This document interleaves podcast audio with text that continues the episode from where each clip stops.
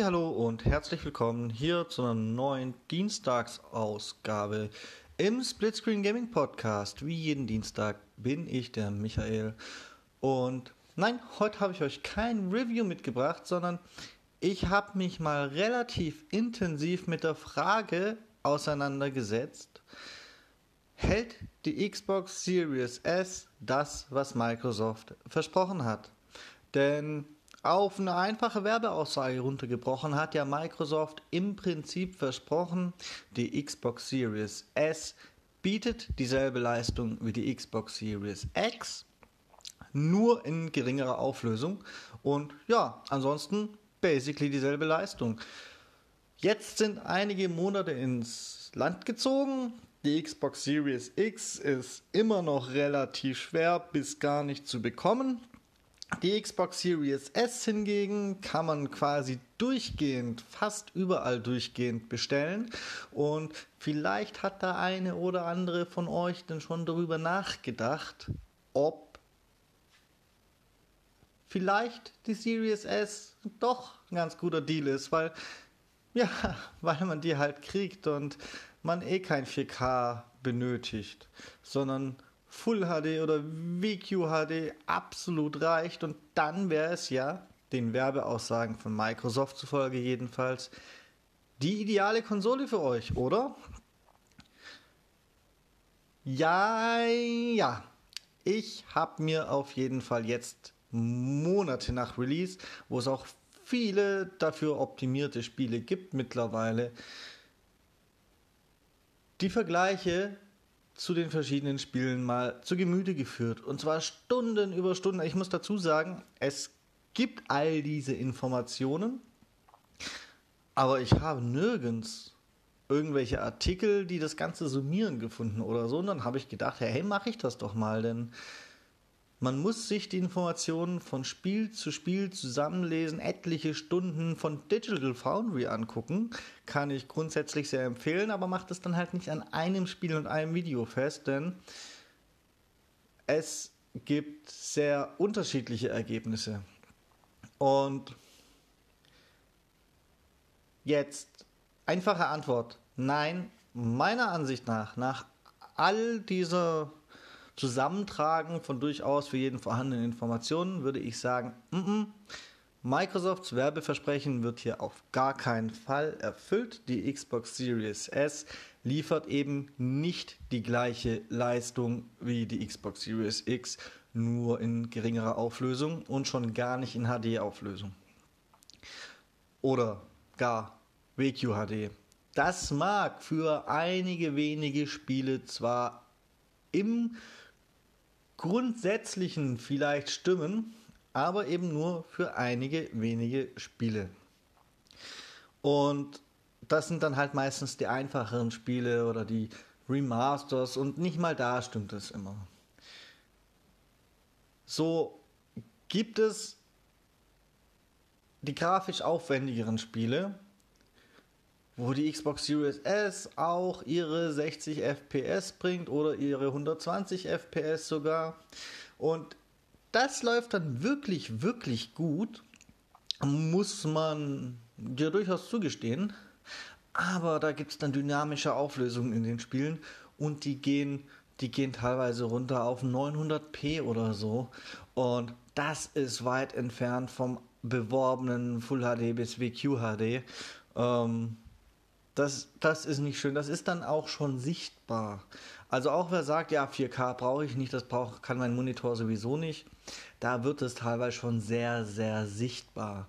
Zusätzlich machen je nach Spiel noch einige kleinere Optimierungen in den Grafiksettings einen weiteren Unterschied, dass trotz dieser geringeren Auslösung oder um die Auflösung nicht noch weiter droppen zu müssen, die Details an manchen Stellen ein bisschen nachlassen. Das können zum Beispiel ganz unauffällige Dinge sein im Graswuchs oder so, aber als Gesamtbild ist es nicht die Grafikpracht, die die Xbox Series X liefert. Das ist, was die Details angeht, teils wirklich jammern auf sehr hohem Niveau. Das möchte ich ja unbedingt dazu sagen. Aber das mit der Auflösung und dem Werbeversprechen, ja, das finde ich, kommt da dann teilweise schon deutlicher zum Tragen. Dann gibt es andere Spiele. Da erreicht die Series S zwar die Auflösungswerte ungefähr oder akzeptabel genug, die beworben werden, also es schafft Full HD, VQ HD. Dafür schafft sie es dann aber nicht mehr, die 60 Frames konstant zu halten. Sie hat Frame Drops. Man muss dazu sagen, es hat auch die Series X noch auf einem ganz anderen Grafikniveau. Die Series S hat dann eben Frame Drops, die je nach optimiertem Spiel sehr, sehr deutlich ausfallen, so dass das dann halt auch keinen Spaß macht. Also wenn ich ein 60 FPS Spiel habe grundsätzlich und das Ding raucht teilweise ab bis auf die mit 40er oder sogar die 40 FPS, dann sind das Unterschiede, die dürfte man so im, im Flow vom Spiel durchaus auch als Spieler vor dem Bildschirm wahrnehmen. Und zwar deutlich. Da haben die Xbox-Konsolen einen kleinen Vorteil, wenn ihr einen Fernseher oder einen Monitor mit Resync besitzt. Das gleicht es dann zu einem guten Stück aus, aber bei diesen ganz starken Stürzen in der FPS-Anzahl, da werden auch diese Displays nicht mehr alles verdecken können. Ja. Und dann gibt es Spiele, da ist die Series S eigentlich wirklich gut dabei. Da ist auch richtig Optimierungsarbeit reingeflossen. Das merkt man dann schon. Zum Beispiel Call of Duty Black Ops Cold War. Das ist schon sehr beeindruckend, wie man dieses Spiel auf der Series S bei meistens akzeptablen Auflösungen meistens wohlgemerkt, durchspielen kann auf 120 FPS. Das ist wirklich beeindruckend und selbstverständlich gibt es auch da Frame Drops, aber nichts, was dich, mich oder den Durchschnittsspieler jetzt irgendwie optisch wirklich stören würde. Und wenn man dann noch einen V-Sync-Monitor hat, ja, dann go for it, dann wird man es wahrscheinlich sowieso überhaupt gar nicht bemerken.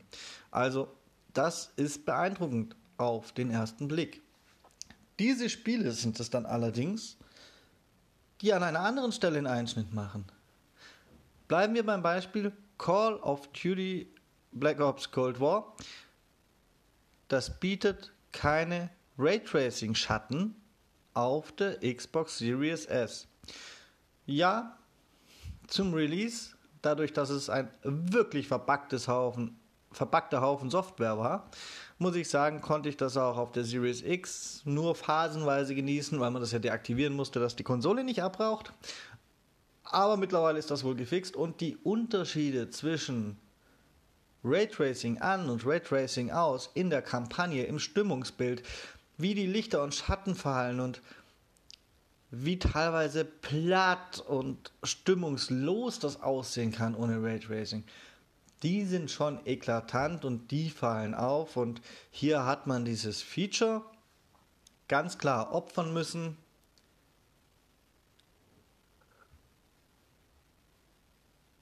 Der mangelnden Leistung dieser kleinen Series S-Konsole. Und das ist gerade in dem Fall wirklich verdammt schade. Und ja, gibt's einfach nicht. Also wieder mal nicht dieselbe Leistung wie die Xbox Series X in geringer Auflösung.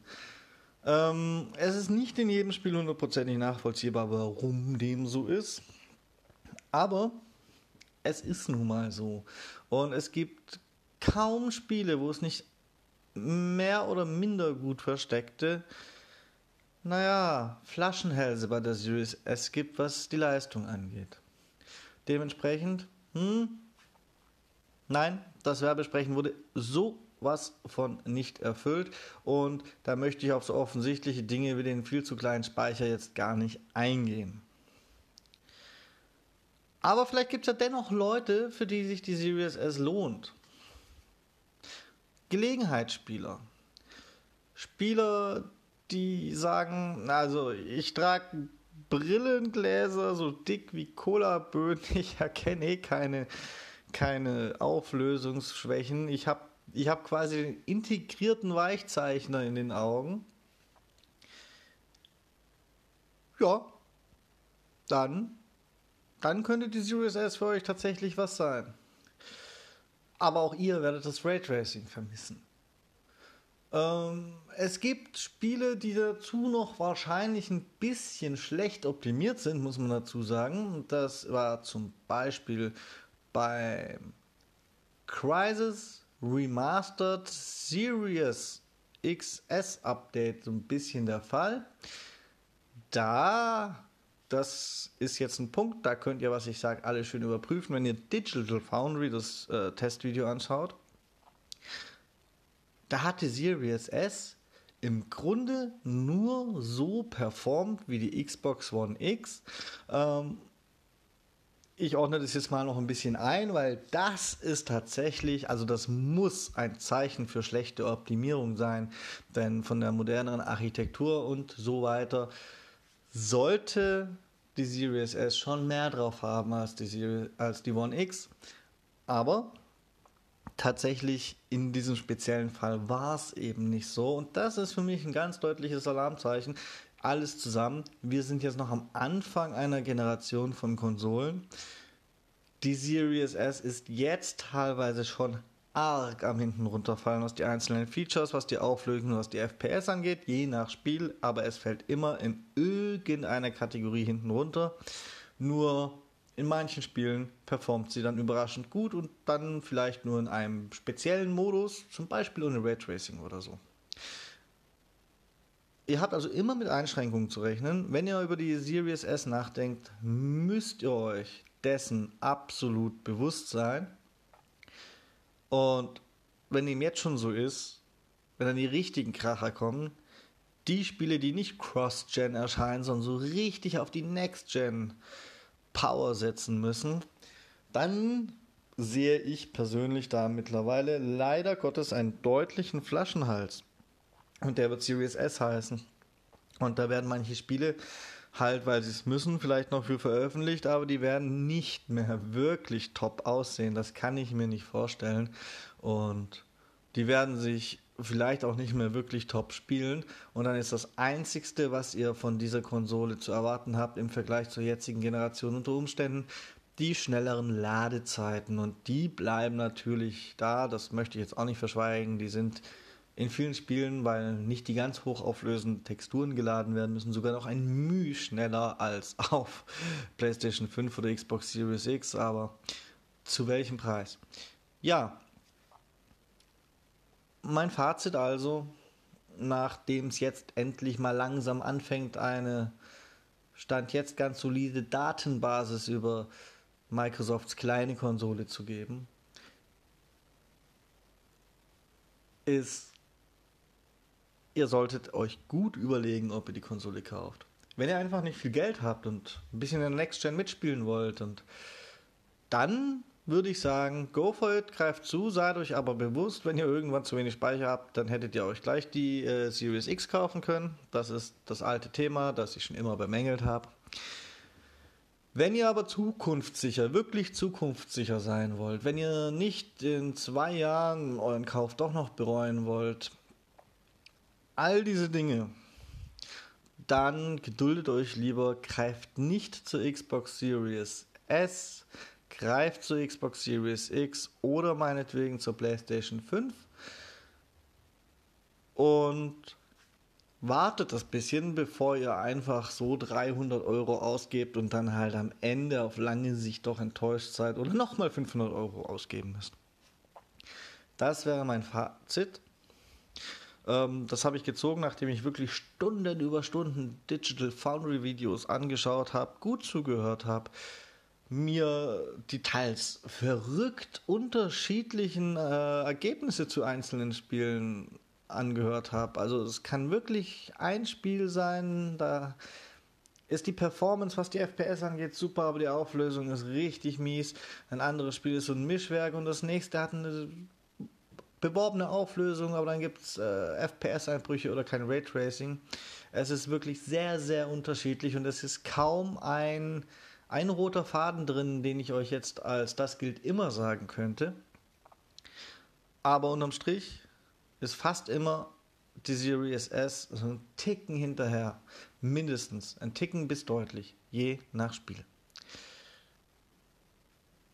Artikel besagen, da wo es die gibt, dasselbe. Da könnt ihr allerdings ein bisschen schlecht nachgoogeln, wenn ihr nämlich nach Xbox Series S eine Leistung sucht oder so.